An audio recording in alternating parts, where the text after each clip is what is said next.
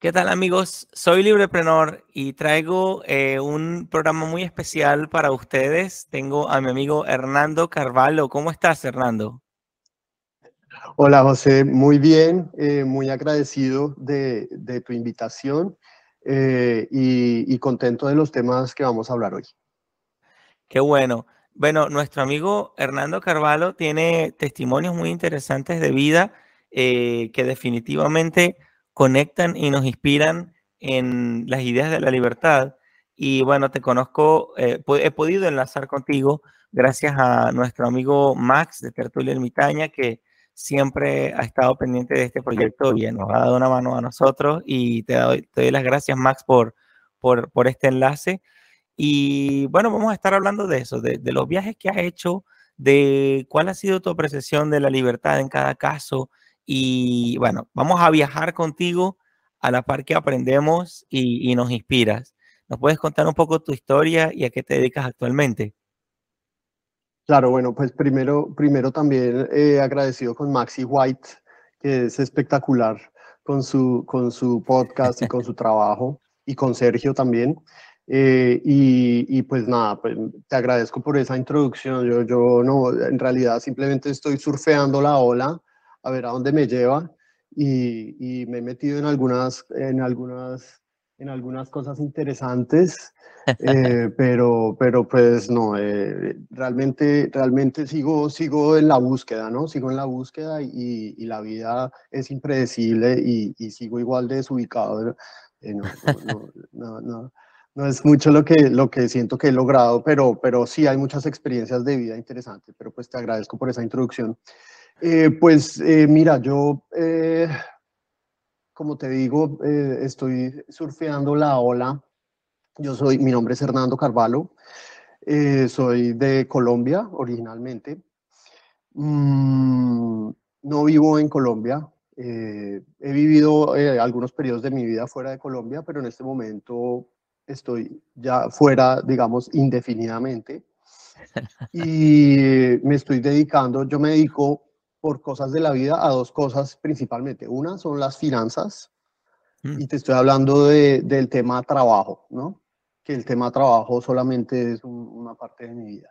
Y la otra es música, que es una, una, industria también eh, que, en la que estuve trabajando hace 15 años y a la que quiero volver porque eh, tuve durante la pandemia, como muchas personas seguramente, una crisis existencial en la que decidí empezar a volver a mis raíces y a volver a mis lugares eh, en los que siempre tuve ilusión y uno de ellos es la música. Entonces en este momento estoy en la parte de finanzas ayudando a, empresarios pequeños principalmente a conseguir recursos, pero también a organizarse, eh, a presentar sus estados financieros de una manera atractiva pero realista, eh, que ellos entiendan cómo se mueve el mercado financiero para conseguir dinero y cómo ellos pueden eh, tener recursos y optimizarlos. Eh, conozco gente con ideas espectaculares. Mm, y sobre todo empresarios libertarios que están tan en la, en la nueva onda de la, de la, de la tecnología y pues, pero no tienen la experiencia de meterse al, al Shark Tank Sí, todos quieren, quieren hacerlo, pero hay cosas que, que, hay que hacer muy bien y en ese proceso estoy. Muy interesante. Y qué curioso, yo también, yo hago, yo hago música, yo hago guitarra, yo toco guitarra. No hago música propia, ah, mira, qué, mucho bueno, rato, qué bueno. Bueno, un día colaboraremos. Qué bueno, sí, sí, sí. ¿Qué parte, físicamente. Así es. ¿Qué, qué, qué cosa de la música haces? Yo soy cantante. Yo desde que estaba en bachillerato en Colombia estudié ópera Em, en la Universidad Nacional, eh, pero me salí, me aburrí, eh, me metí a, lo que llaman en ópera música popular, que es el resto, y estuve haciendo rock eh, y hice un proyecto que se llama Ópera Prima, que es un CD que hasta la semana pasada pude subir a Spotify. está, está ya en todas las tiendas, se llama Ópera Prima, pues es, es un proyecto viejo, el productor era muy apasionado como del rock argentino, entonces tiene mucha influencia del rock argentino, tiene mis letras. Bueno, yo soy muy autocrítico de lo que hago, entonces eh, siento que está mal cantado, pero, pero, pero no, en realidad le tengo mucho cariño y, pues es un orgullo. Qué bueno, súper interesante. Vaya perfil, qué interesante, Hernando, qué bueno. Este, ok, y, y entonces en este, en este momento, ¿en qué parte del mundo te encuentras? En este momento estoy en España. Te, saludo desde Madrid, pero estoy viviendo en un lugar muy interesante que se llama Ávila. Es muy cerca a Madrid, en Castilla y León, mm, y es un sitio que cuando yo cuento que estoy ahí, la gente me dice, ¿por qué está ahí? En ese pueblo no pasa nada. y además es, es el pueblo más frío de España probablemente. Wow. Bueno, es una ciudad, es una ciudad. Aquí es que yo soy de Bogotá, que son 10 millones de personas. Esto es una ciudad muy pequeña, como 40 mil personas.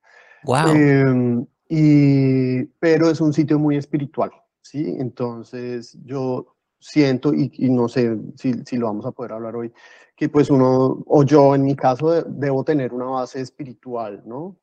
Y, y mira que Ávila, al ser en las montañas y al ser un lugar muy tranquilo, eh, ha sido lugar de inspiración para escritos filosóficos impresionantes de la talla del Zohar. El Zohar es uno de los libros principales del judaísmo y de la Cábala, que fue escrito por Moshe de León en, en Ávila y pues es una de las bases del estudio del judaísmo y fue escrito en Ávila. También Santa Teresa de Ávila, de Ávila. que también era una judía conversa, eh, es una, una de las filósofas más importantes de España que al ser una monja, pues eh, la gente le tiene prevención como, no, yo no voy a estudiar cosas católicas y de una monja, pero en realidad ella era una filósofa y ella era una, una curandera, una médica, fue la primera mujer que escribió eh, sobre medicina en el medioevo y escribió unos tratados larguísimos. Gracias a ella se pudo estudiar mucho de esa época. Eh, también está Jesús, eh, San Juan de la Cruz, bueno, y, y, hay un montón de personajes interesantes en Ávila y estoy tratando de aprender eh, de ellos desde la parte de filosofía y espiritual para poder mantener mi vida en, en esta ola que te digo que en, la que, en la que voy siempre. Wow, qué interesante, eh, qué, qué, bonito poder decir, no, bueno, ahora me voy a, Ávila y aquí estoy viviendo, estás como abriendo un libro, pero desde la vivencia, ¿sabes? Me da la impresión, ¿no? como, como si estuviera en una biblioteca pero coges una región y te vas a quedar ahí un rato y vas a vivir una experiencia. ¡Qué fantástico! El mundo es una biblioteca y cada biblioteca, cada país tiene un montón de información súper interesante. Eh, y, y, eso es lo que hace, yo creo que este planeta tan impredecible, que sale tanta información en cada, en cada evento. Mm, entonces, eh, sí, yo, yo, a ver, a mí, a mí me gusta, ¿sí? Y siempre he sido así. Eh, no es cuestión de dinero ni nada, es cuestión, yo he vivido becado en diferentes lugares, no es para todo el mundo, ¿sí? no es para todo el mundo ser un nómada, eh, yo a veces me aburro, pero al ratico ya me aburro también de estar en un sitio solamente, eh, no es para todo el mundo, pero al que le gusta, vale la pena intentarlo y empezar a aprender cómo, cómo vivir así. Qué interesante y de eso también vamos a hablar. y hasta, hasta ahora, ¿cómo ha sido acercamiento, cómo es que te has enterado de las ideas de la libertad y qué es eso de la libertad para ti. Cuéntanos un poco.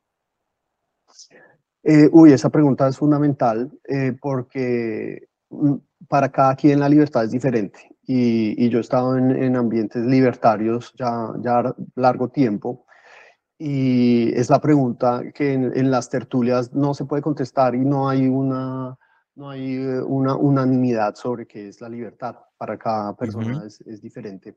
Eh, yo empecé desde el estudio del desarrollo. Mm, yo desde siempre, pues siendo colombiano y además viajando también eh, desde niño, pues la mi pregunta era ¿por qué, por qué son tan diferentes los lugares? porque en los 80 que yo viajaba a Estados Unidos? Porque esto es el futuro ¿sí? Porque es que en Colombia ni siquiera habían escaleras eléctricas en los 80. Entonces, ir, no sé, a Disney World, lo que sea, en esa época era ir al futuro. Y yo decía, ¿por qué vivimos en el pasado y los otros viven en el futuro? ¿Qué hay ahí? Bueno, esa pregunta, esa pregunta, y pasé por todas las escuelas desde el marxismo, que es el que le enseñan a uno en el, en el, colegio y en la universidad. sí. En el estudio, no, no, no. Yo nunca fui marxista, nunca fui marxista, pero sí, pues me enseñaron eh, en mi universidad, que es el externado, que yo estudié finanzas y relaciones internacionales, pero imagínate que Petro, el presidente de Colombia, es economista, del, que yo lo dudo porque es que las cosas que dice no, no siento que sea economista, pero él dice, pues, supuestamente es economista del externado, entonces hay mucho marxismo en realidad. Eh, pero yo seguía preguntándome, no, pero es que esto no tiene sentido, ¿cómo así que, que, que y Japón en, los 80 y, y, Europa y por qué Latinoamérica y por qué África? ¿verdad? Y lo estudié mucho y lo estudié mucho. Nunca encontré como, a ver, encontré muchas respuestas eh, dentro del keynesianismo después, ya no mm. marxismo, pero sí, yo, yo, digo que en Latinoamérica eh, y en Colombia particularmente, la izquierda, hablando de economía, la izquierda es marxista, maoísta, eh, leninista, todo eso, y la derecha es como la izquierda inglesa, como la izquierda de Keynes y la izquierda mm de, de, lo, la izquierda de Estados Unidos y de, y de Inglaterra es la derecha. No, no, tenemos más información en Latinoamérica, por eso yo creo que le fue muy mal a Macri y por eso yo creo que le fue muy mal a Piñera, bueno, etc. Eh, pero imagínate que después yo, yo hice mi maestría en la Universidad de Londres, en Goldsmiths College, y ahí mi tesis fue sobre desarrollo. Yo en ese momento no tenía conciencia del libertarismo, eh, pero me estudié todas las teorías del desarrollo que encontré ahí en, la Universidad de Londres, que son las, como las más aceptadas internacionalmente, y casi ninguna tenía sentido para mí, ¿sí? Y todas hablaban del neoliberalismo y contra el neoliberalismo. Y mira que yo creo que fue eh, Hans, eh, Hans Hermann Hoppe. Rosling. Ah, no, Hans, no, Hans, no, que él no es libertario, eh, él, es un estadístico, se dice, eh, sueco que ya murió desafortunadamente, que además era divina persona, tiene unos videos muy interesantes en YouTube que muestra la historia, y es que a mí me encanta la historia, y por, por la historia fue que llegué al liberalismo, y él mostraba la historia, las preguntas que yo estaba haciéndome, que era, por qué el desarrollo en, algunos lugares y en otros no. Y él mostraba, mire, aquí así cambió la salud desde el medioevo en todos los países del mundo y tiene unas burbujas mm. y era eh, en este momento, mira, en Venecia, en Holanda, en Inglaterra. ¿Sí? Entonces, y yo veía como esas teorías de, de los imperios, como del, de la colonización, bueno, todo. Y él decía, pues era la libertad de comercio, era el libre comercio. ¿sí? Eh, mm. Entonces él decía, el desarrollo es primero desarrollarse y ser un país rico gracias a unas adaptaciones muy, muy fuertes que tienen que hacer las personas y los países. Y después con esa riqueza, ahí sí pueden invertir en educación, en salud, y en todos estos, en todo este desarrollo, digamos. Pero no se puede hacer al revés. No podemos invertir primero en, en educación y en salud y y primero gastarnos la plata en lo que queremos y después tener desarrollo, no, es al revés. Primero es bien el sacrificio, el trabajo, la, el ajuste hacia el libre mercado y después viene ya estas ideas que son probablemente más estatistas o más de izquierda. Y ahí empecé, ahí empecé y ya para terminar esa, esa, esa aventura, yo justo cuando volví a Colombia después, eh, Daniel Reisbeck que empezó en Colombia el movimiento libertario. Eh, yo por esos días ya había dicho yo soy libertario. En este momento ya no sé si soy libertario, pero de eso podemos hablar después. Pero en ese momento yo dije, bueno, esta es la respuesta al desarrollo de mi país. Y Daniel estaba hablando de eso, eh, él estaba lanzándose a la alcaldía de Bogotá y ¡pum! Ahí convergimos todos los libertarios que habíamos en Colombia prácticamente, originalmente, digamos. Y, y bueno, ahí ya me encaminé por, por el camino de, de, defender las ideas de la libertad para el desarrollo, porque yo pienso que es fundamental para, para que nuestras sociedades vivan mejor. Wow, me encanta, me, me, encanta. Tremenda historia porque está muy acompañada de vivencias. Eso me gusta mucho. Sí. Yo te cuento rápidamente, yo, yo en el proceso de, sobrevivir a, la destrucción de, Venezuela, eh, tuve que emprender a hacer cosas que me dieran resultados porque buscarse un empleo no era definitivamente la solución. Entonces, eh, en este proceso de emprender, eh, aprendí cosas de, Google España y con unos amigos y profesores. En, nosotros empezamos a conversar, a compartir, a tener tertulias de, al respecto. Yo me obsesioné con el tema del emprendimiento muchísimo, de cómo se hace tal business model canvas, de que si tal. yo soy de carrera ingeniero industrial, eh, eso fue lo que estudié. Y bueno, como todas las escuelas mm, o universidades, colegios eh, venezolanos o bueno, latinoamericanos, tienen sus notas de marxismo porque en algún momento el marxismo les dio respuesta a personas que, que, las estaban buscando como quizás nosotros. Y bueno, además que mucha gente hizo mucho dinero con el marxismo, pues. Este, y aunque, aunque siempre lo van a negar, pero bueno. Entonces, es, la es, la, es la teoría de la cleptocracia, cómo robarse un país. Definitivamente. De, y y cómo, cómo, cómo, cómo robarse un país y verse bien te pudiera, pudiera, ¿cómo, te robas un país y te ves maravilloso? ¿ah? Y, y, te cuento adicionalmente, ahorita he, he, entrenado, siempre lo digo, a más de mil personas y entre ellos cientos, cientos y cientos de cubanos y siempre eh, les pregunto un poquito cómo hicieron para irse, cómo tal, cómo descubrieron que el mundo no era como se lo mostraban, eh, qué está pasando en Cuba. He aprendido mucho. Yo, yo por lo menos de los cinco años que tengo en Estados Unidos, por lo menos un año he vivido, así sea remotamente a distancia, la realidad de Cuba y mm, este, pues nada, eh, claro, lleno de vivencias, ¿no? Conectar con las ideas de la libertad, en esto aprender el emprendimiento, fui ahondando, ahondando, ahondando, como veo que también te gusta ahondar en las cosas, ahondar en las cosas, ahondar en las cosas. Y, y me doy cuenta además que, porque hay, hay un problema, me, me veo en ti que tú eres una persona que le gusta vivir experiencias y a, los, a las personas que de pronto les gusta leer mucho, también es otra forma de vivir una experiencia, pero quizá más espiritualmente, ¿no? Te lees un libro y es como vivir una realidad y tal y no sé qué. Pero eh, el problema de los libros es que no están en tiempo real, o sea, sino que están como que congelados ahí en el tiempo. Y em, quiero decir que cuando uno se conecta a las ideas de la libertad desde las vivencias, tiene una, una fuerza interesante, tiene otros matices, otros colores, como, como efectivamente lo has vivido tú. Y bueno, es una invitación también de parte de Libreprenor como proyecto a que todas las personas emprendan algo, bien sea que emprendan, el proyecto de vida en sí mismo es un emprendimiento cualquier cosa que te plantees en tu vida es un emprendimiento porque reúnen las condiciones del emprendimiento. Altísima incertidumbre, requieres de cálculo económico, planificación, objetivos concretos, una estrategia y en such and such e, equipos, no puedes estar aislado, etcétera, etcétera, etcétera. Entonces, bueno, no, no quiero extenderme.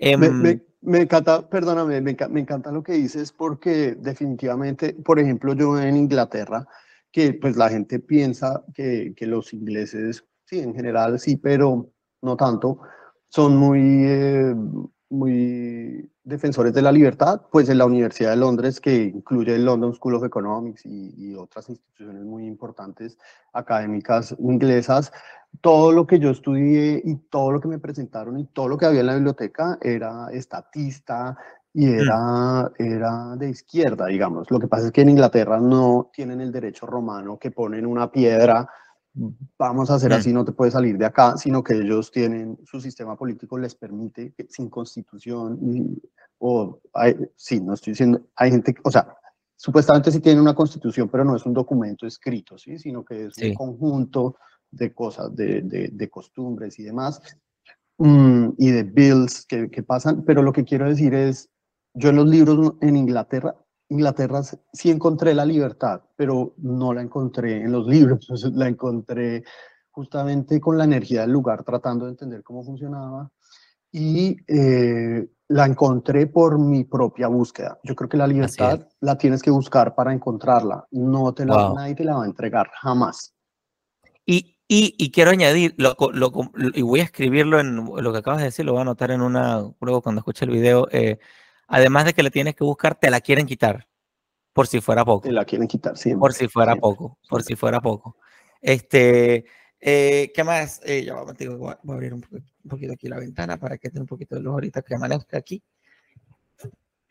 Ok, y aquí todavía está oscuro en, en, Estados Unidos, en Florida está oscuro porque bueno, ya es la temporada en que no, no amanece tan rápido. Este, claro, claro. Entonces, wow, ajá, eh, me encanta tu testimonio, me, fascina. Entonces, perdón, entonces como empecé a estudiar cosas de emprendimiento, me, me topé con cosas de libertad y economía y me di cuenta que había otra forma de ver la vida fuera de la pecera y, y, wow, eso esto fue, fue revelador para mí. Bueno, y desde entonces entré en todos estos temas. No, y yo te quiero decir ahí eh, que, que, por ejemplo, yo siento que yo no tengo un espíritu emprendedor, ¿sí? Mi padre sí, y mi padre también es ingeniero industrial.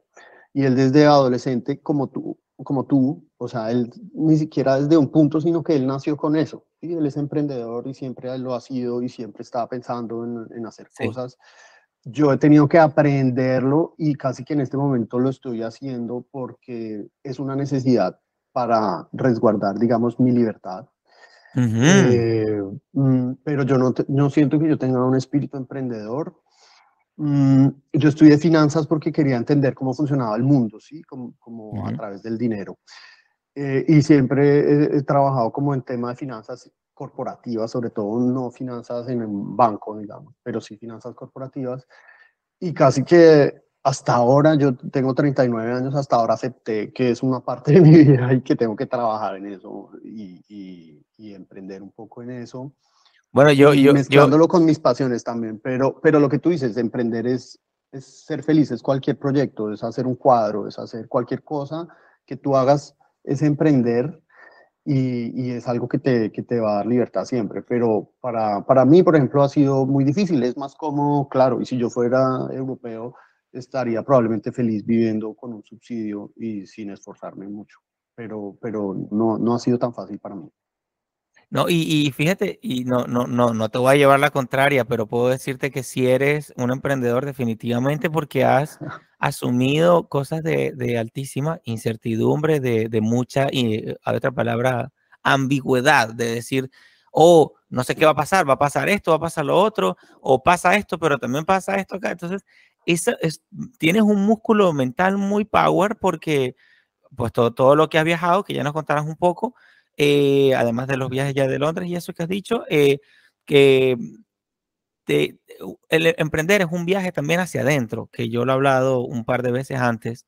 El viaje, hay viajes hacia afuera, pero el viaje hacia adentro es el más difícil, el que más eh, valentía toma, el que, el que más conciencia nos pide, o más bien uno viaja hacia adentro y consigues conciencia. O sea, digo, cuando, cuando tú empiezas a hacerte preguntas, ¿no? Voy a preguntarme cosas, estás encontrando tu conciencia y yo estoy haciendo unos, unas anotaciones para ver si en algún momento eh, sigo escribiendo cosas en mi blog y, y mm, definitivamente eh, cuando el, el, viaje que nosotros, el viaje hacia la libertad se manifiesta hacia afuera, es hacia adentro, encontramos cosas de nuestras raíces y, y resulta que aunque por fuera nos quieran someter, que siempre va a pasar y tal, eh, la libertad interior es algo que tenemos que, como tú has dicho, descubrir, resguardar y practicar, que nos lleva a, ser más valientes, ¿no?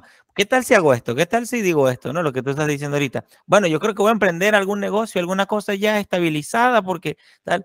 Entonces, eh, todo se convierte en una manifestación de tu, de tu interioridad y, y, a quién no le gusta eso. Es como otro, otra especie de arte, ¿no? Tú puedes hacer una cosa de música, es un arte eh, que se escucha y todo eso, pero el emprendedor es como un arte que produce dinero, pero produce dinero después de producir valor. Valor para fulano, valor para mí, eh, y así sucesivamente. Entonces, no, yo, yo sí pienso que eres un emprendedor y, y que podemos aprender demasiado de ti, definitivamente.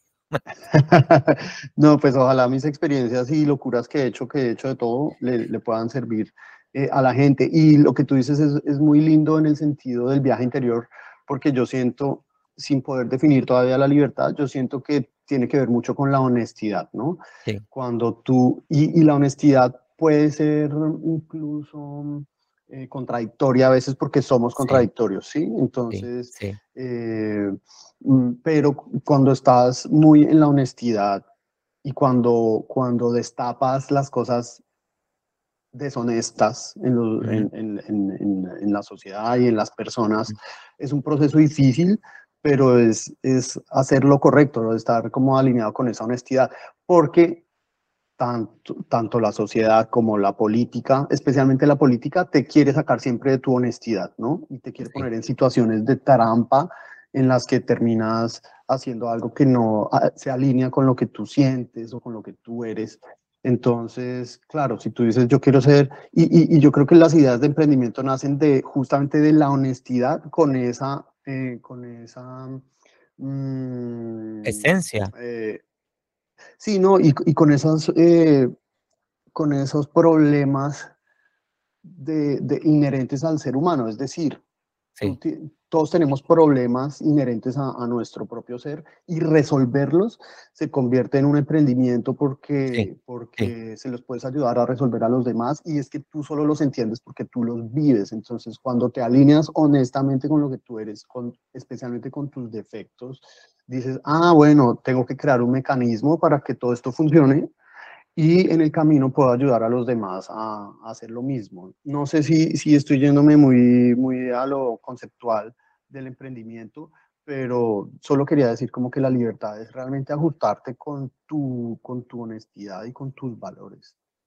Me encanta, me encanta, estoy 100% de acuerdo contigo y eh, hace poco eh, tenía una entrevista con alguien y, y hice una pregunta y esa persona dijo, bueno, es que esa pregunta como que no me gusta y tal. Y yo caí en cuenta también de que las preguntas que no nos gustan son las que primero tenemos que responder y que nadie puede responder por nosotros.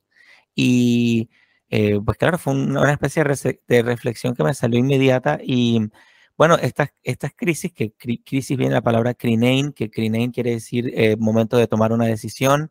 Entonces, estas crisis que tenemos internas nos ayudan a decidir y, alinearnos, como tú lo has dicho bien, a poner orden.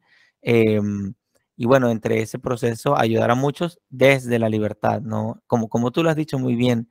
Y, eh, y ya, entramos, entramos en la tercera pregunta, eh, nos adelantamos en la conversación que, que, se fue dando naturalmente, aparte del emprendimiento que ya, que ya hemos venido acá un poco asomando, nómadas digitales, que fue algo que me mencionaste cuando veníamos cuadrando la entrevista, y la sociedad de hoy en, esos términos de emprendimiento, nómadas, nómadas digitales y, mm, y, la sociedad de hoy, ¿qué has visto eh, que te ha llamado la atención? Porque definitivamente el mundo que estamos viviendo o que has vivido tú es muy distinto del que, del que consideramos en algún momento cuando fuimos pequeños que iba a ser. han pasado muchos cambios vertiginosos durante, después del, antes y durante y después del Internet. Entonces, cuéntanos un poco em, de esto, querido Hernando.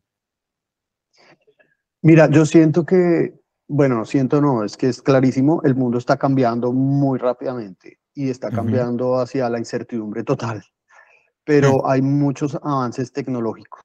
Entonces yo creo que el tema de ser nómada digital eh, significa justamente, y por eso abrí con esa frase la entrevista, estar surfeando una ola en la que uno se puede caer muy fácil, ¿sí?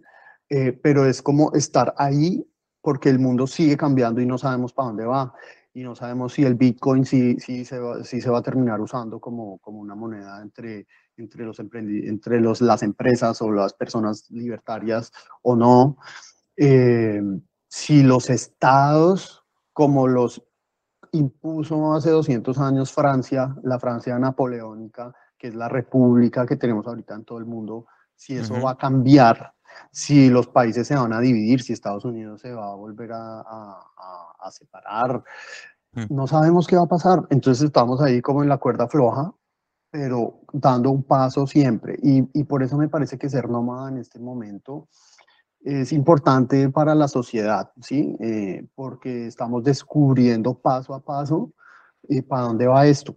Entonces, eh, y, no es fácil, no es fácil ser nómada porque te persiguen, te persiguen los estados, te persigue la OCDE, eh, mm. te persiguen las Naciones Unidas. Mm, entonces, pues por un lado, eh, digamos que, que, los libertarios son, no voy a equiparar al libertario con nómada digital, pero dentro de ese ambiente sí he conocido cosas muy interesantes. Por ejemplo, estuve en, eh, con Students for Liberty en Las Vegas en un, en un, en un Freedom Fest. Y mm. allí vi unos emprendimientos espectaculares. Había un, señor haciendo billetes de oro. Entonces son billetes que puedes cargar y que puedes eh, tener en tu billetera y son oro. O sea, están hechos de, de una, de una especie de plástico con, con incrustaciones de oro y son divinos además. Eh, me llevé unos para Colombia para unos regalos especiales en su momento. Eh, gente, pues obviamente invirtiendo en criptomonedas, eh, gente invirtiendo en educación, educación, porque, y, y, aquí te voy a decir, estoy trabajando con un proyecto, spoiler alert, estoy trabajando con un proyecto dentro de mi emprendimiento de finanzas. Qué bueno. Estoy trabajando con un, con un emprendedor que se llama Libertarios en Colombia, que es una escuela de emprendimiento para niños, que tienen un piloto de 13 años en Puerto Rico, tienen niños de, desde 5 años haciendo day trading y haciéndonos la pregunta, porque es que en este estado en el que vivimos moderno, los niños van al colegio, 12 años sentados en un pupitre, y, y después salen totalmente desubicados a tratar de ver qué hacer con su vida. Hmm. Pero cuando fue, que, cuando fue que aceptamos la idea de que los niños no deben trabajar o que el estudio no debe ser paralelo a una especie de trabajo? Entonces, eh, ahorita pues con toda la crisis que hay de la educación, de la educación tanto pública como la educación regulada que tenemos en los países, que le están enseñando a nuestros hijos, es algo que nos gusta, es, mm, puede ser una, solo una parte de, de la historia y no la otra, pero además puede ser algo totalmente loco que no estamos de acuerdo los papás, entonces se está buscando mucho el homeschooling o mm. maneras alternativas de, de, de, de, educar a nuestros hijos para que desde niños sepan ahorrar y usar el dinero que, que lo van a terminar usando toda su vida. Entonces, eh, estos emprendedores, mira, son los early adapters de cosas, grandes cambios que van a venir. Entonces yo creo que es los nómadas digitales, estamos, yo no me he considerado nómada digital, pero casi que, que, es lo que me ha tocado hacer.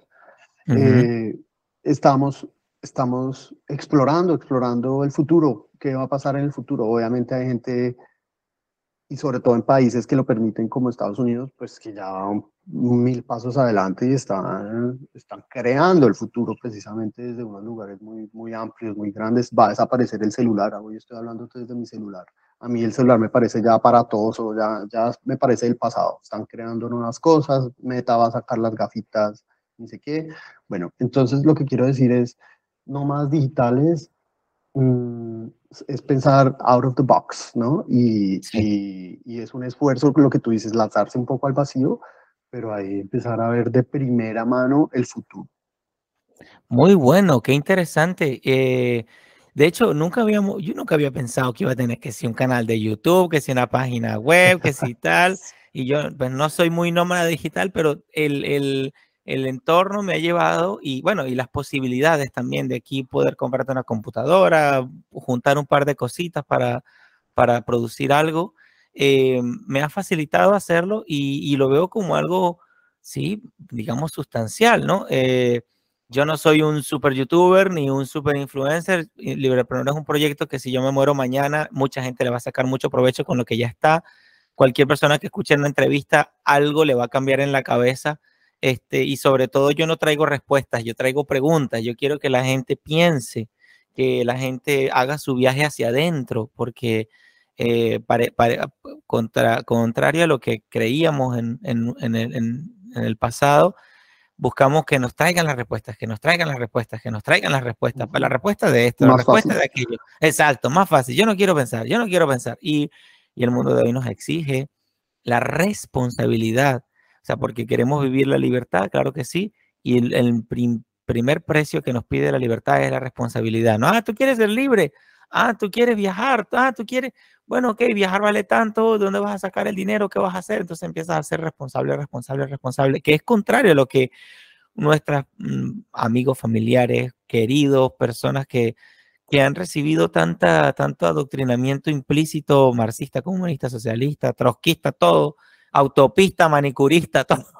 Entonces, toda esta gente, eh, pues nada, em, cuando, cuando se da cuenta de que, de que de que, bueno, la libertad se ve muy fea hasta que empiezas a vivirla, la responsabilidad se ve muy fea hasta que empiezas a vivirla y tú dices, wow, pero qué bien se siente, wow, pero, pero ¿por qué no me enseñaron esto? Y yo diría, bueno, no pensemos ahorita por qué no te enseñaron. ¿Qué tal si tomas lo que tienes, lo que has aprendido y lo pones a valer? ¿Ok? Y entonces, bueno, el librepreneur viene, viene mucho, tiene mucho que ver con eso. Eh, y bueno, Además es que hay un costo de oportunidad, porque mm. eh, cuando tú, a ver, la, la, libertad no es solo contra el Estado, ¿sí? La libertad es contra nuestros padres, contra nuestros amigos, contra nuestras eh, universidades, colegios, lugares de trabajo. Y el costo de oportunidad es, ¿será que tú tomando todas las decisiones de, tu, de tus finanzas y de tu vida, eh, puedes llegar más lejos? ¿Será que estás vendiendo muy, muy, muy barato tu tiempo y tu energía mm. eh, para complacer a alguien más? ¿O eh, realmente si no lo hicieras, hasta dónde puedes llegar? Entonces, vas a sacrificar tus ideales y tus sensaciones, tus sentimientos, o vas a sacrificar lo conocido y lo fácil por una vida que no sabes qué te va a traer, pero que puede ser maravillosa.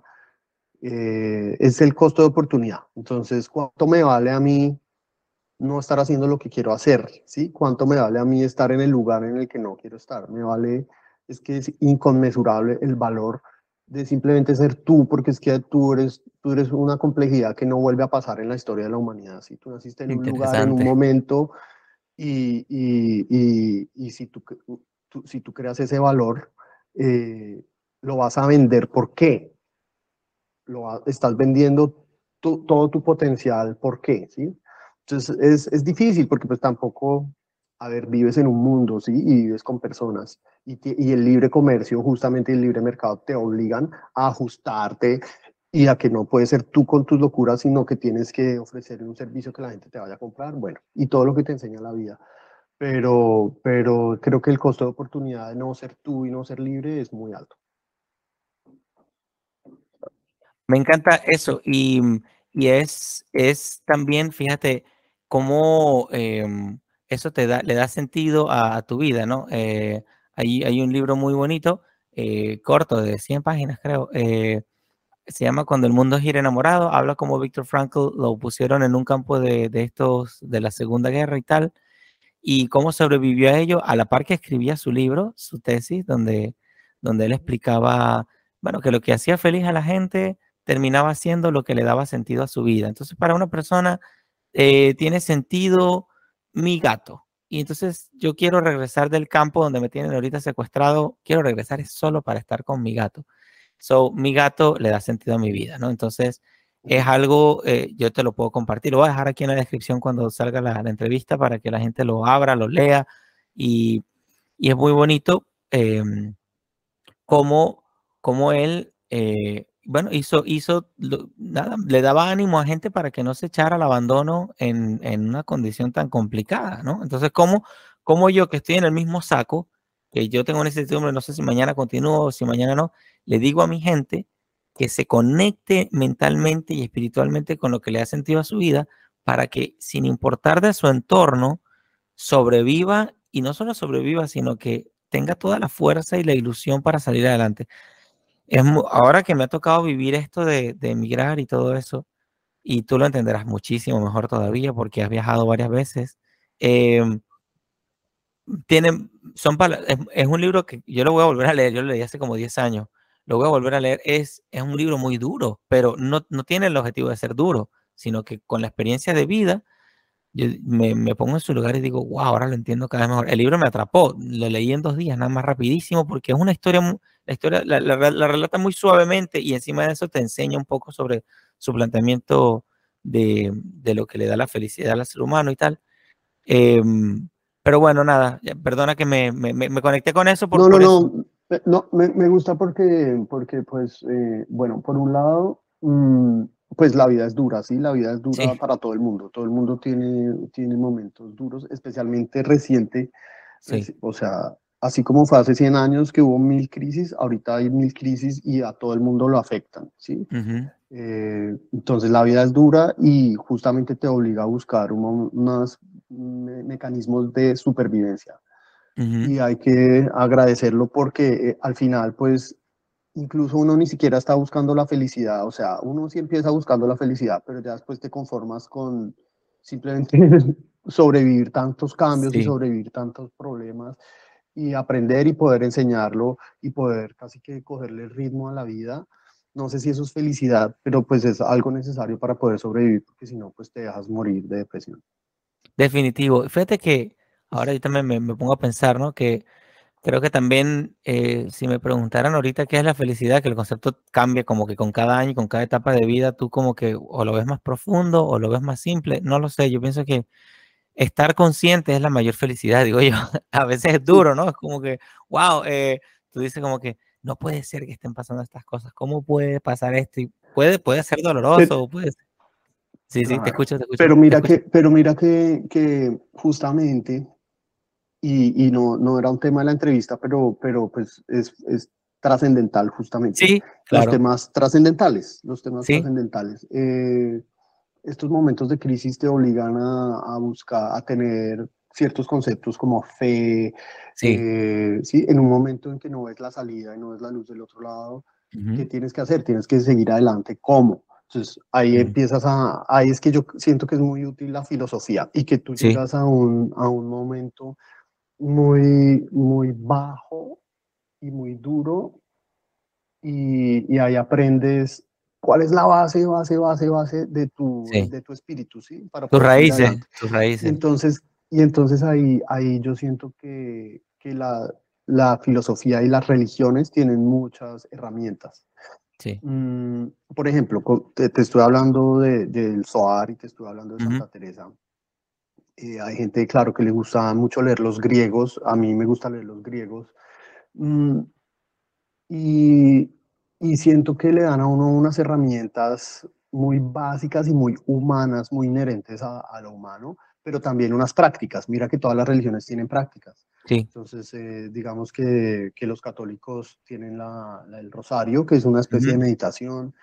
Eh, no sé, o sea, a los más puristas van a decir, no, la meditación nada que ver con, pero no, digamos que son mecanismos para poder controlar tu mente, aplacar tus miedos. Eh, yo también me gusta hacer eh, y estuve en la India aprendiendo técnicas de respiración que son mm. propias del hinduismo. Te las venden, mm. te las venden como, como, no, científicamente está comprobado que esto te mejora el estilo de vida. No, pero en realidad eso viene del hinduismo, ¿sí?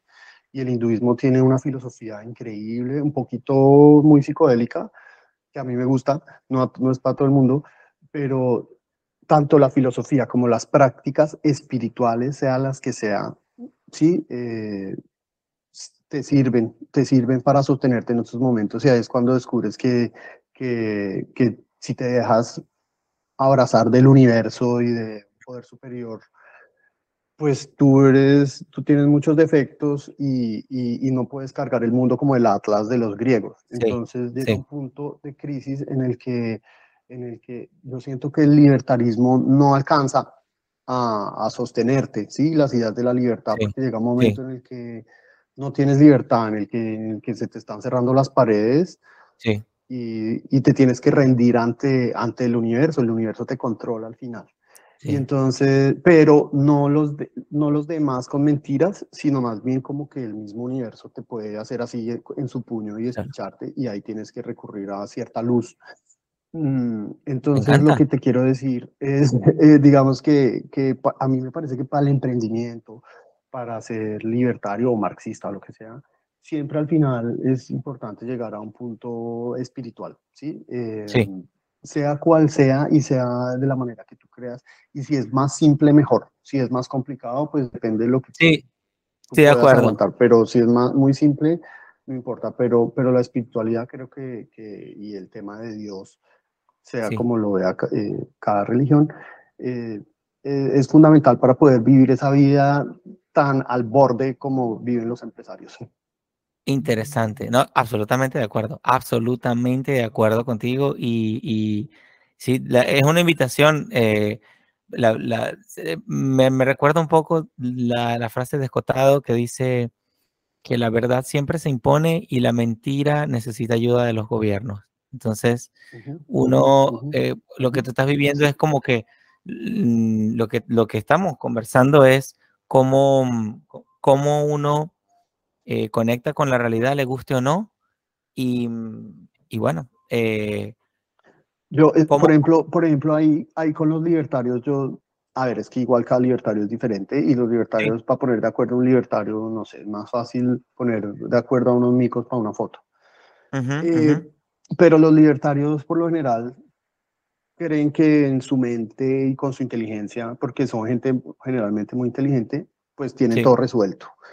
Entonces, a mí me parece que, por ejemplo, Rayo, y, y, voy a hablar de libertarios grandes, y yo que no soy nadie, pero, pero a, a, la vez me atrevo a decir que me desencantaron por, por su enfoque tan mental. Racionalista, racionalista. sí, sí, y como que ellos creen que con las teorías económicas eh, es el, es el sostén final de, de toda su, de toda su, de, toda su, su, filosofía de vida. Y Escotado me parece súper interesante porque, bueno, él empezó hasta siendo comunista, pero a la vez, como a él le tocaron los 60 y eso, pues también habla de muchos temas Mm, Muy amplio. amplio. Sí, digamos psicodélicos también diría sí. yo.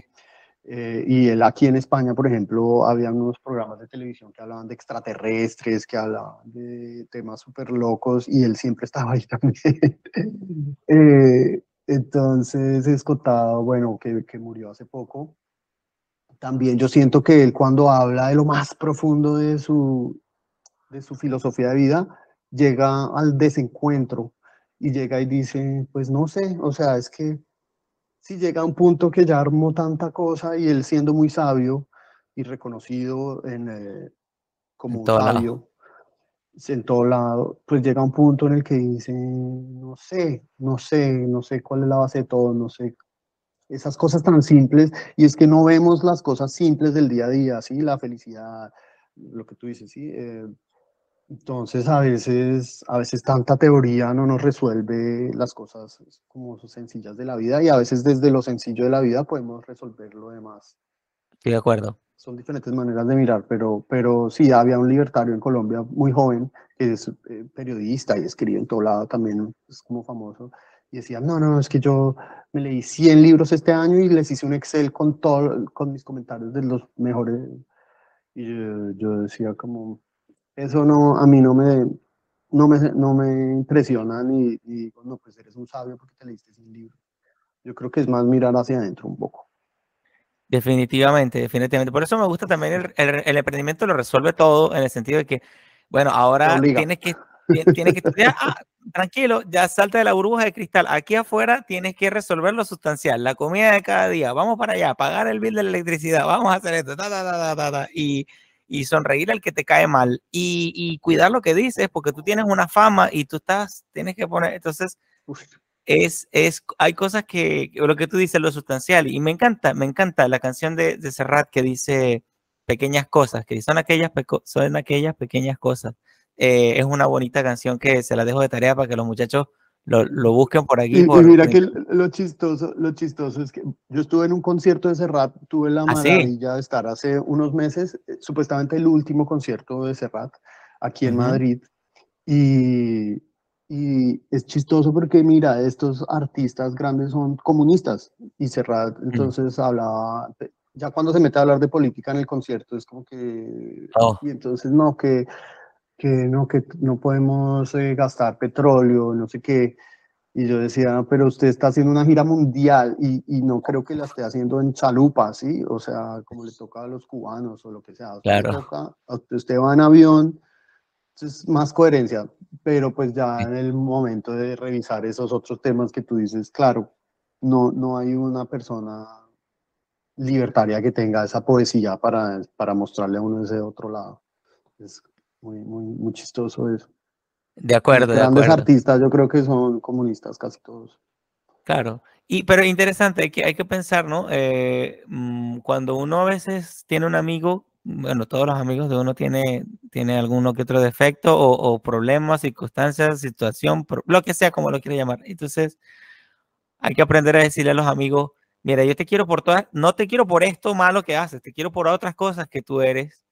Y entonces uno resuelve el problema, ¿no? Te acepto como eres, yo no te pienso cambiar, ¿no? si te cambiara, de pronto no serías eh, quien, quien tú eres y así, ¿no?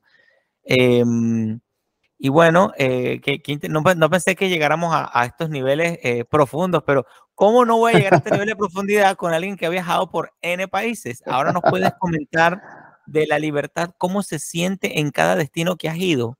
¿Cómo se siente eso? Eh, muy diferente. Primero, es muy difícil hablar de la libertad porque la gente es como, como exorcizar a la gente de, lo que le han enseñado, lo que le ha enseñado el sistema es como pelear con un demonio, literalmente es como un exorcismo, o sea, como que la persona no habla, la persona solo repite con rabia las cosas que le han inyectado eh, en, su, en, en, sus ideas, digamos. Entonces, en todo lado es muy, muy difícil y, y, y, yo nunca he entendido, y no sé tú qué piensas de eso, me gustaría saber qué piensas, y es algo que no entiende el libertario y es por qué los, la izquierda es tan, tan, eh, como que te quiere controlar tanto la, la economía y eso, y la derecha te quiere controlar tanto tu estilo de vida y tus valores. Entonces, si vas a Singapur, por ejemplo, económicamente es muy libre en muchas cosas y es un país muy próspero, pero es un país muy conservador. Eh, y, te tienen, a ver, es que no, ahí no se puede ni fumar en la calle, ni en ningún lado. Eh, bueno, aunque he estado en lugares mucho más conservadores, pero digamos Dubai, Dubai no lo conozco, nunca he ido, pero sé que es un país pues económicamente pues muy libre, a pesar de que todo el país pues es propiedad del, del, rey. Mm, pues el, el, Emirato, digamos, y tienen el tema de la organización de los emires y eso.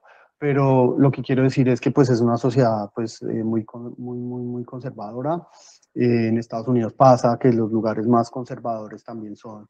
Entonces, un libertario se pregunta por qué, por qué no puede ser libres en esto y libres en lo otro. ¿Será que se arma una anarquía insostenible?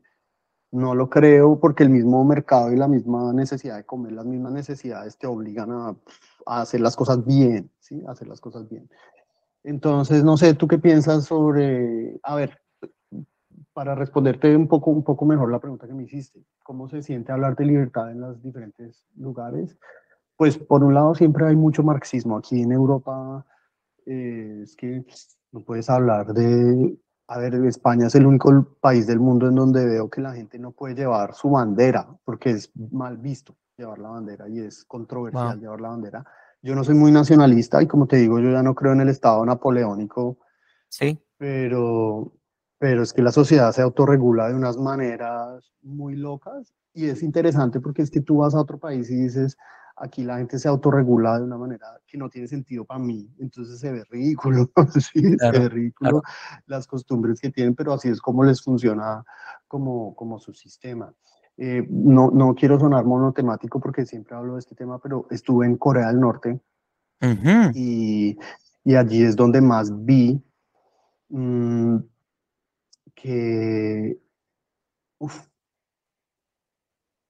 que, que la terquedad humana de decir yo siento que las cosas deben funcionar así e imponérsela a los demás lo que hace es que se frena el tiempo, o sea, el tiempo deja de pasar. Y, y, y Corea del Norte vive en 1954 y Cuba vive en también en el año de la revolución y se quedan ahí en el tiempo porque es que la libertad es la que permite que haya como movimiento, pero es que la gente le tiene miedo a ese movimiento también. Wow. No sé, no sé qué decirte, o sea, cada, cada país es una experiencia diferente mm, y yo creo que a ver, que yo siempre he dicho que los libertarios, por ejemplo, o, cualquier eh, eh, visión política, tiene que ver más con la personalidad que con, que con, que con las maquinaciones eh, mentales. Y, y, pues es lo que resuene contigo. Si estás en un país que resuena con lo que tú piensas, con lo que sientes, pues lo ves de manera diferente. Pero, pero sí, cuando ves muchos países es, se ve ridículo la forma en la que la gente se, se, se, mete en una prisión de cosas ridículas.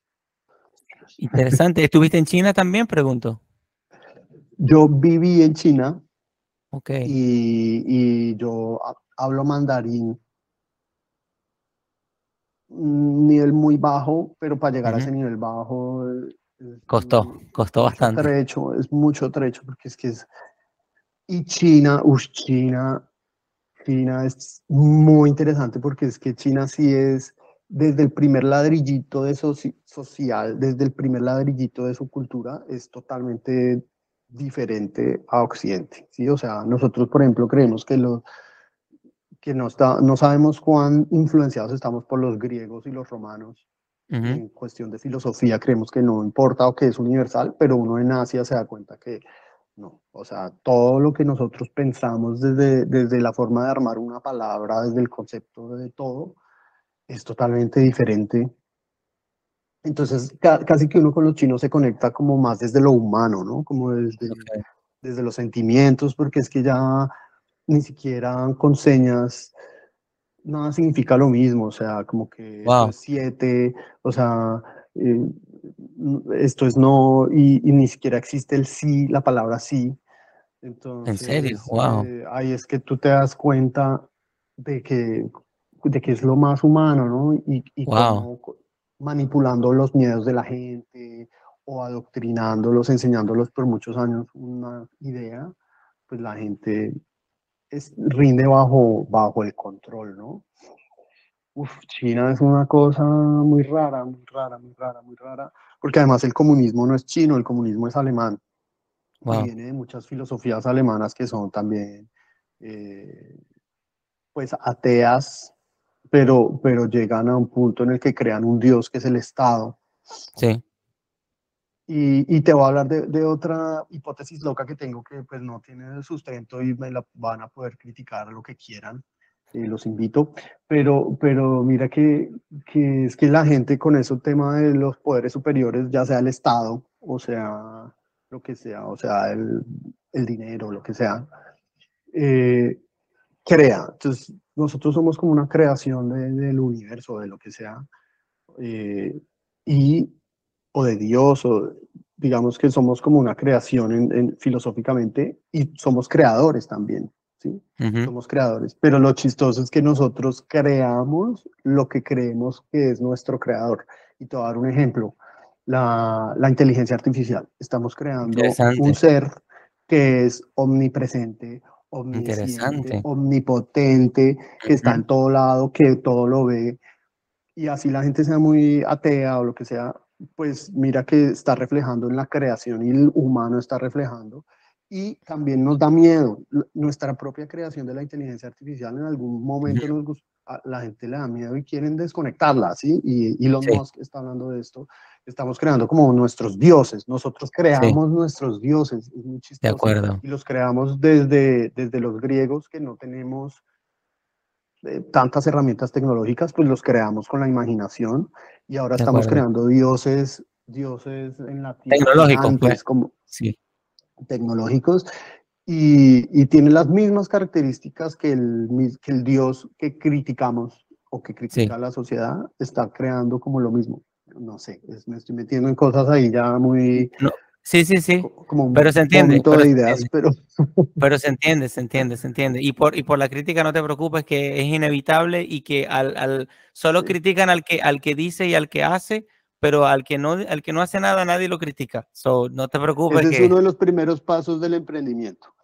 La piel dura o, o reírse de uno mismo ante la crítica, porque es que lo que hagas te lo va a criticar.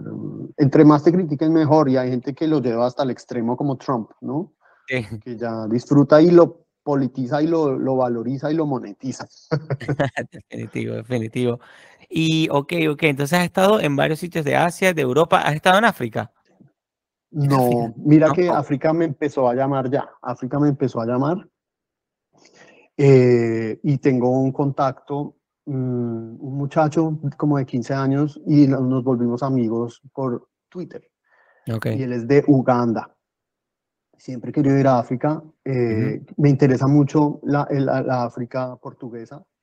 ujú, Mm, me inter- y tengo un amigo que justo se mudó a Maputo, Mozambique. Entonces, ujú. Espero ir a visitarlo pronto. Ahorita mis finanzas no me dan para, para armar la aventura a África, sí. Eh, pero, pero digamos que, que, África me empezó ya a llamar y, y hay mucho, mucho por aprender en África, pero me sé todas las capitales de África. Porque, Qué bueno. Eh, yo estudié relaciones internacionales y, me interesó mucho África y, y, Asia, pero no, no he visitado África. Es, es algo que espero de pronto a, a, partir del próximo año empezar a hacer. Qué interesante, qué interesante, qué bueno, qué bueno. Entonces, ¿qué, y, y ahora que, que vives, eh, que, que, eres un, que, ¿cuál es tu opinión de Latinoamérica ahora que eres más de afuera que de Latinoamérica? Bueno, yo, yo igual soy, yo como me quedé en los 90, porque uno se queda en su adolescencia en muchas cosas, pues yo me quedé en Bogotá en los 90. Entonces yo, a, mí no me sacan Bogotá de, de, de, de aquí, pero, pero ¿Qué opino de Latinoamérica? Viéndolo ya desde en contraste con tantos países que has estado. Eh, mira, a ver, tiene como todo su lado luz y su lado sombra. Entonces, el lado bueno de Latinoamérica, eh, me parece que los latinos, con el desastre que tenemos político pasando ahorita, estamos llevando a Latinoamérica al mundo eh, y Latinoamérica, pues tenemos una cultura muy eh, europea en sus bases eh, filosóficas, y, pero muy gringa, muy americana, como de miras al futuro. Entonces, por ejemplo, aquí en, en España me he reunido con libertarios, la mayoría venezolanos, algunos colombianos también, de otros países latinos, pero en España no conocían ni las ideas, ni las instituciones, porque aquí en Europa pues hay, como ven a, a, Estados Unidos como el hijo que le fue, el sobrino que le fue bien, pero no me interesa, sí, no me interesa. Entiendo. entonces también se han perdido de traer un montón de cosas y los que los están trayendo ideas de negocio, ideas de cosas, son los latinos que les tocó irse de, de, de Latinoamérica. Latinoamérica eh, tiene unas, yo creo que a Latinoamérica le falta entender este concepto real de la libertad, mm. porque, mira, y te voy a decir otra de mis hipótesis locas, nosotros, Latinoamérica no se independizó por libertad, Latinoamérica no encontró su libertad. A Latinoamérica le dieron la libertad a los franceses. En la Revolución Francesa, Napoleón invadió España y mandó a Bolívar, que estudiaba en París y que era, si tú ves los cuadros, es, es un Napoleoncito, y bueno, y San Martín y todos estos, eh, ellos, y por eso a Bolívar le tocó independizar cinco países, porque es que los países no se querían independizar. Fue Francia diciendo, mire, ustedes necesitan libertad. Ah, bueno, listo, listo. Y, y, muchos latinos, los incas sobre todo, sí, en Perú, en Ecuador, en el mismo Pasto, Colombia, era como, los mexicanos eran, no, pero nosotros queremos aquí un imperio, al contrario, queremos un emperador aquí, o sea, queremos ser más europeos todavía. A nosotros, nosotros nos encontramos la libertad porque nos la regalaron y no la supimos aprovechar, ¿sí? Entonces yo siento que, que, que a Latinoamérica le falta encontrar esa independencia, esa libertad de decir quiénes somos y cómo vamos a hacer las cosas. Ahorita, desafortunadamente, y desde, desde hace 100 años, casi 80 años, somos víctimas de la Guerra Fría porque la Guerra Fría no ha parado. ¿sí? En Colombia siguen las mismas guerrillas comunistas. Eh, hay mucho comunismo y, y, y la Guerra Fría del otro lado, pues es como el comunismo contra nadie, porque es que ahorita Estados Unidos y con los demócratas, pues no hay nadie, o sea, y las guerras son guerras proxy, ¿sí? Entonces, ¿quién le está mandando la plata a las FARC? Las FARC a quién le están mandando su plata. Sí. Eh, mm, entonces, Latinoamérica tenemos guerra fría, no sabemos valorar nuestra libertad y no nos ha permitido desarrollarnos y pues hacer algo en un país subdesarrollado es muy difícil. Yo sí le digo a la gente, si tú amas tu país y tu, y tu ciudad y tú eres una persona que, que está muy arraigada, pues quédate y lucha por tu país y, y vive la vida del mundo, del mundo atrasado. Pero si tú eres una persona que quiere hacer cosas más hacia futuro y eres más flexible, vete a un país desarrollado, ¿sí? Así sea un país desarrollado que sea más socialista o un país desarrollado que sea más, eh, no sé, si te vas a ir a Irlanda o si te puedes ir a Portugal. O, bueno, Portugal ya es de lo más abajito de lo, de lo desarrollado, pero, pero es mejor uno irse y basarse que estar basado en un, en un país desarrollado donde no te roben por el celular, donde haya como conceptos básicos de justicia y de respeto hacia los demás, que en Latinoamérica no, no hay respeto hacia los demás ni hacia las ideas de los demás. Interesante, interesante y me gusta, me gusta, me gusta tu análisis porque además pues has visto ya muchas cosas allá afuera y yo no tengo mucha experiencia de, viajar por otros, por otros países, pero, pero bueno, sí, me ha dado mucho que pensar y, mucho que analizar qué pasa en Latinoamérica y tal y todo tiene que ver porque bueno, además veo en, mis amigos cubanos que he ayudado eh, todo tiene que ver con salir de una isla mental. O sea, como que tienes que enterarte que estás en una isla mental. buenísimo, buenísimo. Y, que, y que tienes que salir de ahí para, para ver un poquito. Y yo, yo he contado esto muchas veces por ahí en el podcast, por ahí regado. Yo estaba con un barbero y el barbero me dijo que cuando él vio por primera vez de niño unas zapatos, unas gomas, zapatillas, eh, ¿cómo le llaman ustedes? Eh, tenis, no sé. Tenis, eh, sí. que, que, que, encendían lucecitas y cuando los vio, le dijo a la tía, la tía llegó a Estados Unidos de Miami a regalarle unas zapatillas que, que prendían luces. A él, de esas que uno pisa y se prende la luz. Entonces, el niño de, con siete años dijo algo así como que, tía, me gustan las zapatillas, pero yo quiero ir a donde hacen esas zapatillas. Entonces. Y mira lo profundo de, de, ese comentario, porque es que hay gente que dice, no, es que no podemos ser materialistas y consumistas. Pero es que el, pues los productos de una sociedad reflejan todo lo que ha tenido que trabajar esa sociedad para llegar a ese, a esa, a ese producto. Es más como un reflejo de muchos valores y muchas cosas que van en, un producto. Entonces, mira lo que dice él, es perfecto. Yo quiero ir allá porque, porque esto está espectacular. Y, y, el que diga que, que, no tiene que ser materialista ni consumista, es que vuelvo al punto, el emprendimiento lo resuelve todo en el sentido de que producir te enseña que definitivamente no puede ser ni materialista ni consumista, porque producir exige mucho nervio, mucho nervio mental, mucha cosa y, y, material, y tienes, exige ahorro, no puede ser consumista, necesitas, necesitas ahorrar. Entonces, el que te quiera dar lecciones de moral.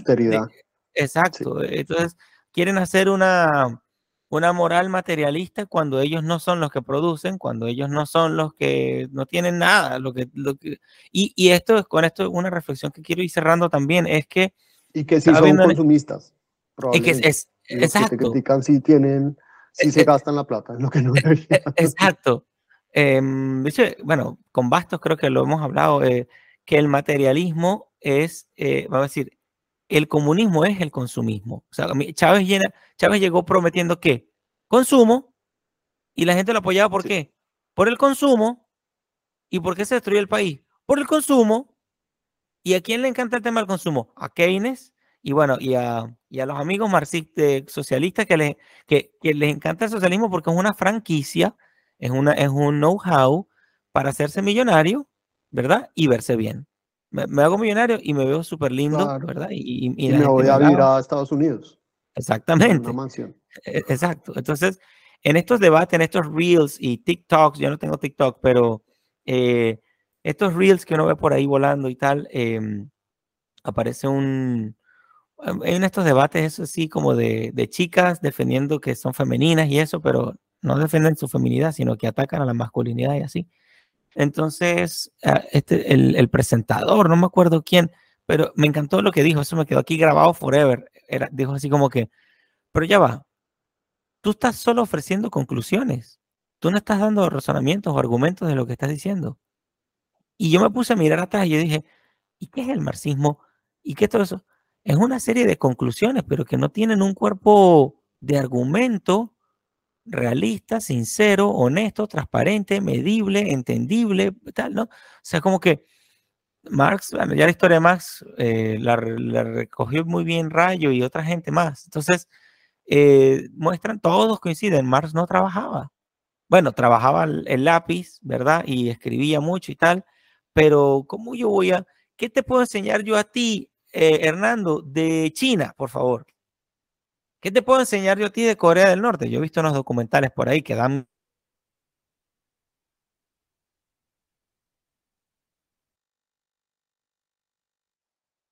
Se me fue tu sonido, no sé si se fue en general.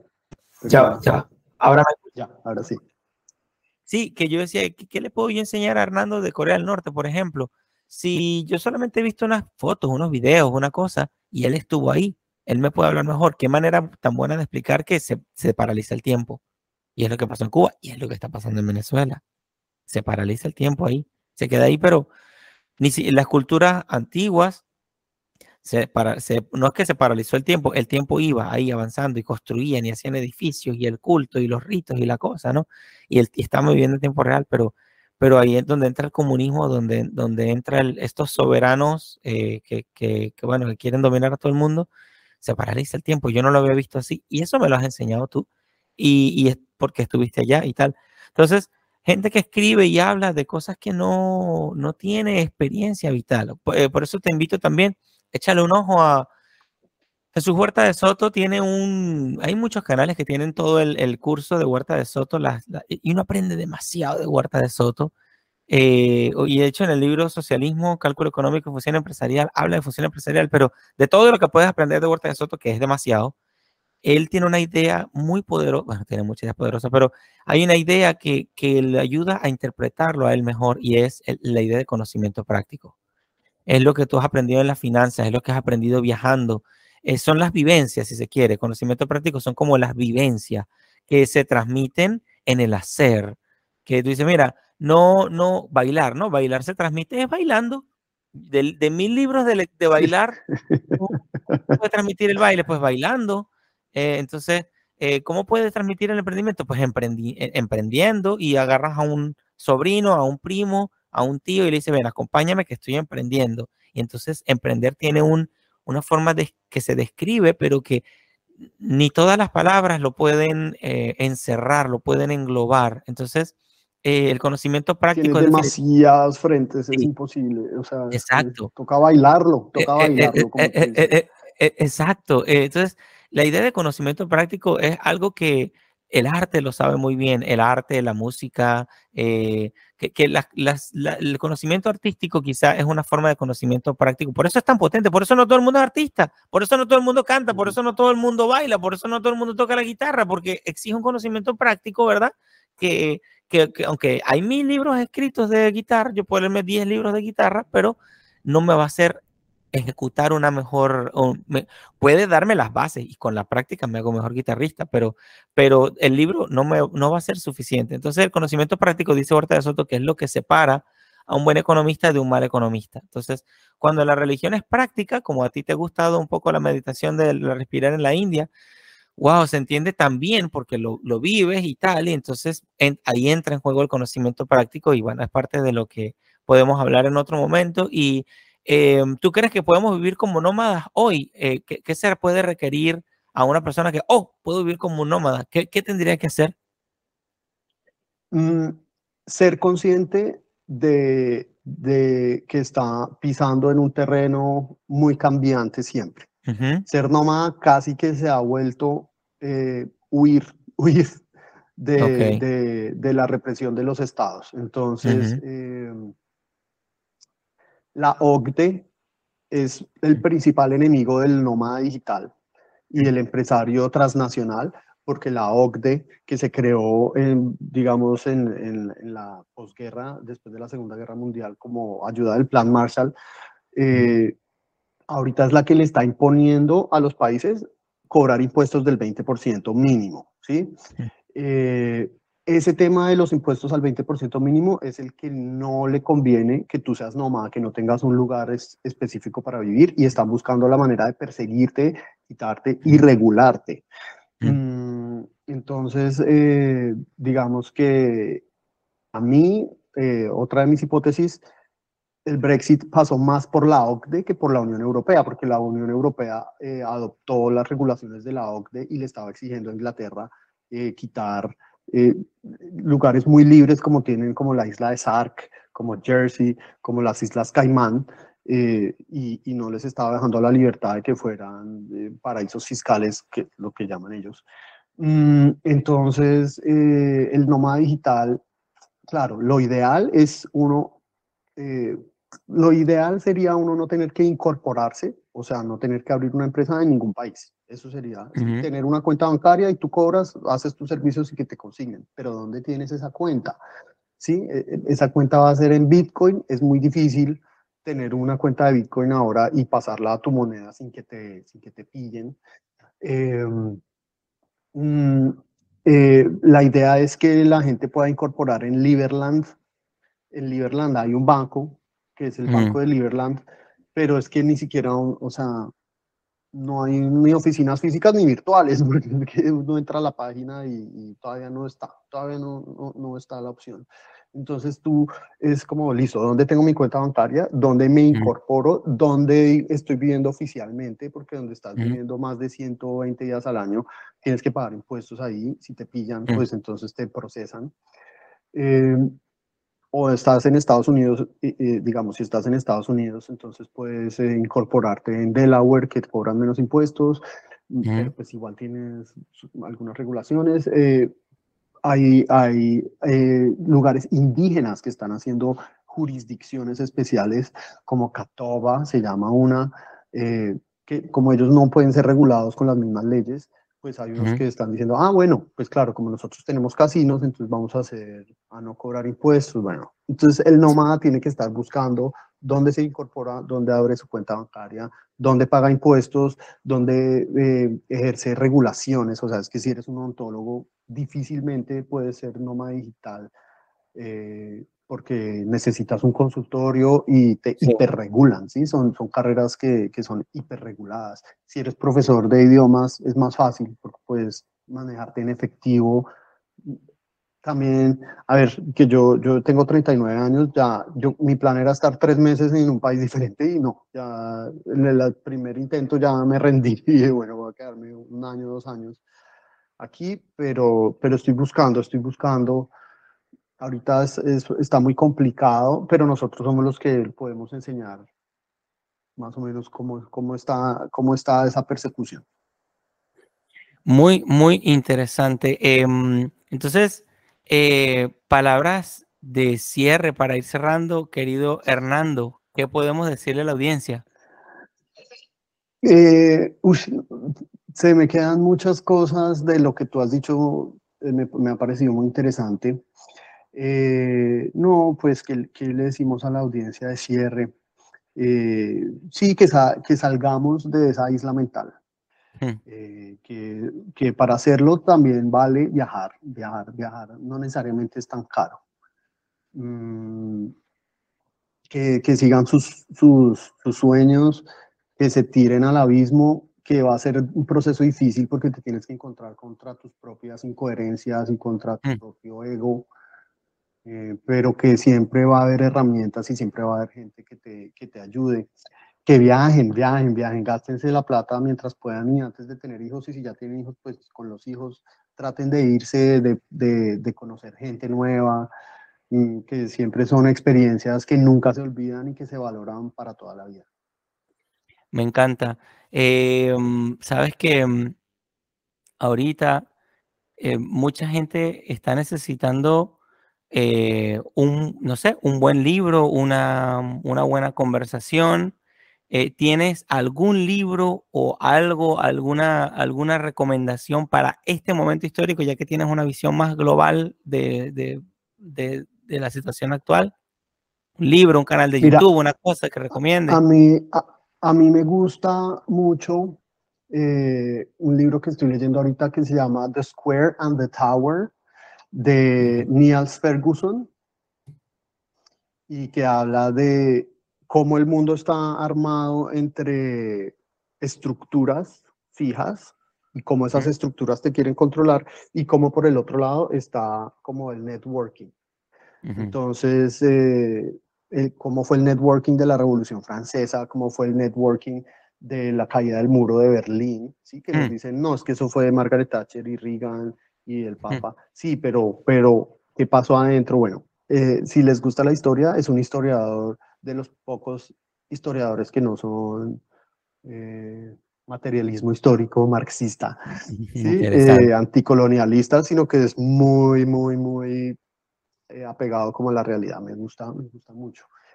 No les voy a decir que lean a Santa Teresa. ¿La has estado leyendo? Sí, sí, claro. Eh, sí, a ver, ellos, ellos son, pueden buscar videos en YouTube de los, los, ellos se llaman los místicos. Los místicos, es, Santa Teresa es una de ellas, que era gente que tenía, que vivía como enferma y tenía como, como fiebres psicotrópicas que los, mm. que los hacían escribir unas cosas muy interesantes. Y, y hay varios en el medioevo y hay otra en el siglo XIX que también se llama Santa Teresa, pero esa es francesa, Santa Teresita.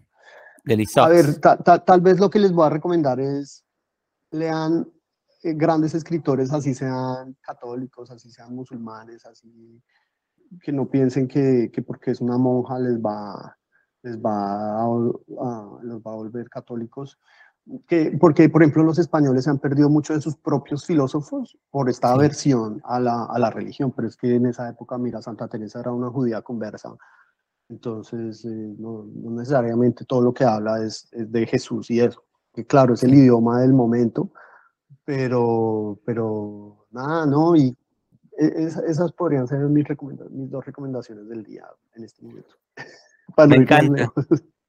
Me encanta. Bueno, vamos a seguir en contacto, Hernando, a hacer otras colaboraciones de pronto el próximo año, hablar de, para que nos hables de finanzas y nos cuentes un poco eh, qué, qué, cosas a considerar. Y, bueno, cuenta conmigo también para lo que, lo que necesites y el apoyo que, que necesites en tu emprendimiento al hablar o a difundir las finanzas. Y yo creo que da para mucho más, eh, para otra ocasión también. Ese tema, eh, sí, y lo podemos hablar porque en realidad todos los empresarios necesitamos entender cosas muy básicas de, de las finanzas y de cómo presentarnos y, de, y ante los inversionistas y todo eso es un tema súper interesante y también de mucho de romper el ego. No, yo quiero que mi negocio sea así. Hmm. Sí, pero mira, estás compitiendo contra, contra, contra, contra. Sí. Entonces, eh, que, hay que tener en cuenta, muy interesante ese tema. Me encanta. Muchas gracias, José. Te, te, agradezco también la invitación espectacular. Me encantó hablar contigo este ratico. Espero que la gente se haya divertido. Gracias nuevamente a Maxi White y, y, y a la orden siempre. Así es. Bueno, soy Libreprenor. Esto fue Desiguales 49 con Hernando Carvalho y seguiremos en contacto. Hernando, te, te paso luego la grabación para que también aproveches el video lo más que puedas, ¿ok? Muchísimas gracias. Bueno, un abrazo y espero conocerte eh, pronto por ahí. En Estados Así es, hermano. Aquí o en algún lado.